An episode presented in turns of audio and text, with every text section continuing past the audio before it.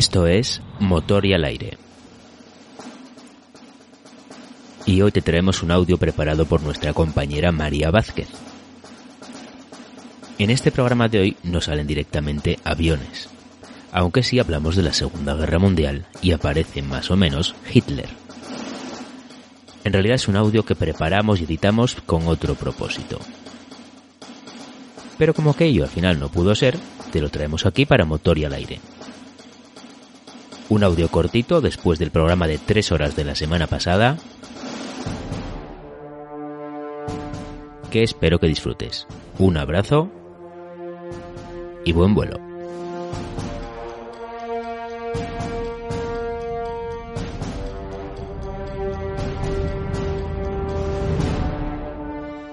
Hola, soy María Vázquez y hoy quiero contaros la historia de una mujer eh, muy interesante. Una mujer que se llamaba Lee Miller. Y su historia es esta. El 30 de abril de 1945, un hombre y una mujer, ambos norteamericanos, entraron en el apartamento que Adolf Hitler tenía en el número 16 de Prinzregenplatz en Múnich. El apartamento estaba en bastante buen estado, salvo por la acumulación de polvo y suciedad por la falta de uso. Entonces, a la mujer se le ocurrió una idea. David, hazme una foto. ¿Aquí? Sí, aquí, dentro de la bañera. La mujer entonces cogió un retrato de Hitler que había en el apartamento y lo puso sobre la repisa de la bañera. La llenó de agua caliente, que funcionaba sin problema, se desnudó, colocó sus botas militares sobre la alfombrilla del baño y se metió dentro. El hombre le hizo una serie de fotos mientras ella se frotaba el cuerpo cubierto de polvo con una esponja. Aquel hombre y aquella mujer eran fotoperiodistas. Él se llamaba David Sherman y era corresponsal de guerra de la revista Life. Ella Elizabeth Miller, aunque todo el mundo la conocía como Lee, trabajaba como corresponsal para Vogue. Ambos habían estado aquella misma mañana en el campo de concentración de Dachau, que había sido liberado el día anterior por las tropas norteamericanas. Lee Miller fue una de las cinco mujeres acreditadas como fotoperiodistas durante la Segunda Guerra Mundial. Antes del conflicto residía en Inglaterra y realizaba reportajes principalmente de moda para la revista Vogue había fotografiado los efectos del Blitz alemán sobre Londres y deseaba ir al frente en Europa para informar sobre el avance de las tropas aliadas después del desembarco de Normandía. Pero, ¿cómo llega una fotógrafa de moda a ser testigo de la liberación de un campo de concentración? Para explicarlo, deberíamos remontarnos a la niñez de Elizabeth Miller.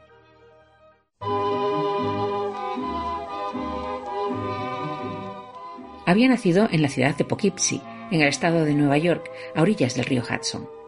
Era hija de un ingeniero y de su esposa, que era enfermera. Su padre, Theodore Miller, era un gran aficionado a la fotografía y su hija le sirvió muchas veces como modelo. Él fue quien le regaló su primera cámara.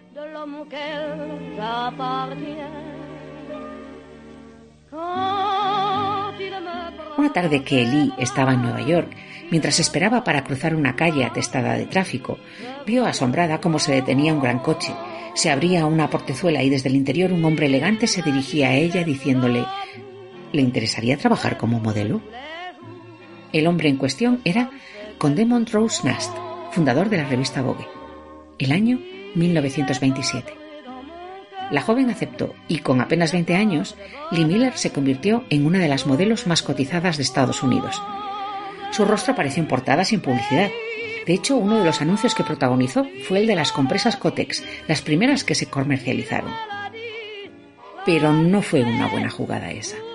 Como la menstruación era un tema tabú en la sociedad, la carrera de Lee se vio afectada por su asociación con el producto en cuestión. ¿Y qué fue lo que hizo entonces? Reinventarse ya no sería modelo, pues sería fotógrafa. Había aprendido mucho de encuadre, iluminación y efectos, no solo de su padre, sino también de su trabajo como modelo. Entonces conoció al fotógrafo surrealista Man Ray y le pidió ser su discípula. El artista se negó porque no cogía discípulos y no cogía alumnos hasta que no pudo resistir la insistencia de la joven. Se convirtió en su mentor primero y después en su amante. Vivieron juntos en París, que en aquel momento era el epicentro del arte de la vanguardia. Lee se convirtió en musa no solo para Man Ray, sino para Pablo Picasso, que la retrató hasta en seis ocasiones, o en Jean.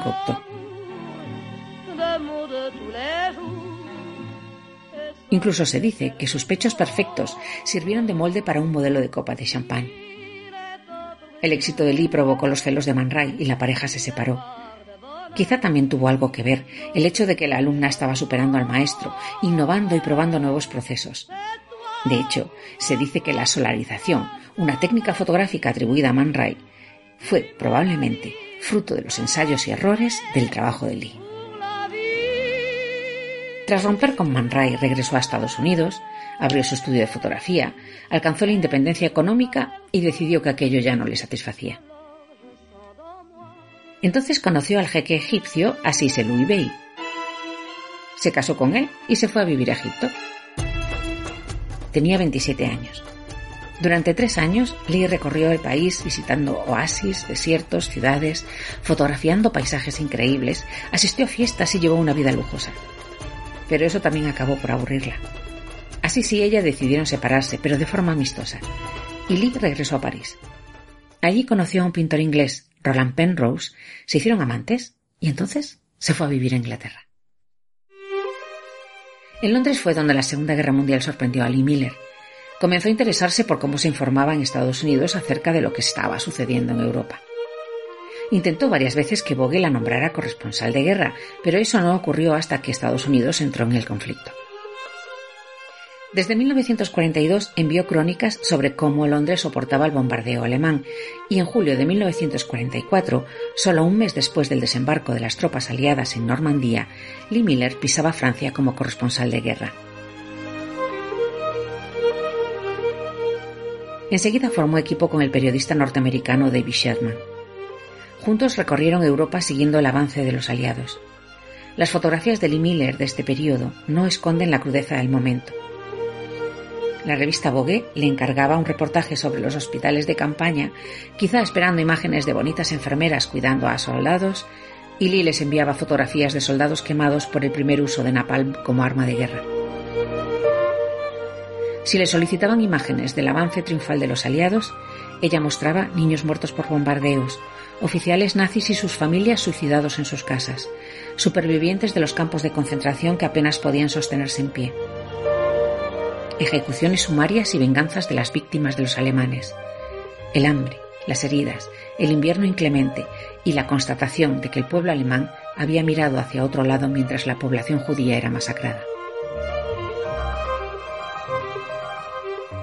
Lee Miller fue testigo de la liberación de los campos de exterminio de Buchenwald y Dachau Fotografió las pilas de cadáveres, a los guardas golpeados y asesinados por los prisioneros y por las tropas aliadas.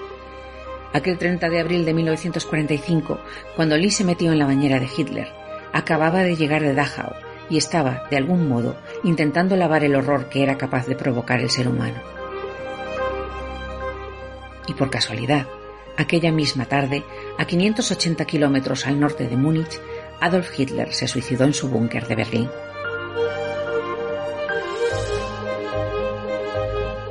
La vuelta a casa tras la guerra no fue fácil para Lee, que empezó a mostrar síntomas de estrés postraumático.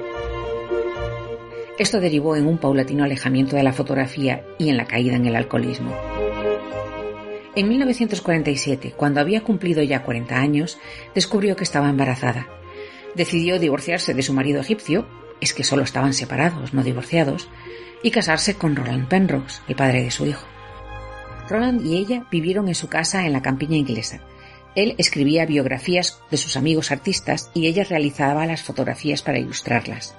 Poco a poco dejó de fotografiar y comenzó a dedicarse a la cocina, experimentando e intercambiando experiencias con los más afamados chefs de Europa, aunque nunca demostró sus habilidades fuera del ámbito de su casa. Murió de cáncer en 1977, cuando solo tenía 70 años. Nunca jamás promocionó su trabajo como fotógrafa. Fue su hijo Anthony, quien rebuscando en el desván de la casa familiar encontró, sorprendido, más de 60.000 fotografías, negativos, archivos, cartas de amor y recuerdos de su madre, donde pudo ver toda la historia del siglo XX en ellos. Desde ese momento decidió dar a conocer el trabajo de ella y descubrir al mundo todas aquellas vidas que Lee Miller había vivido.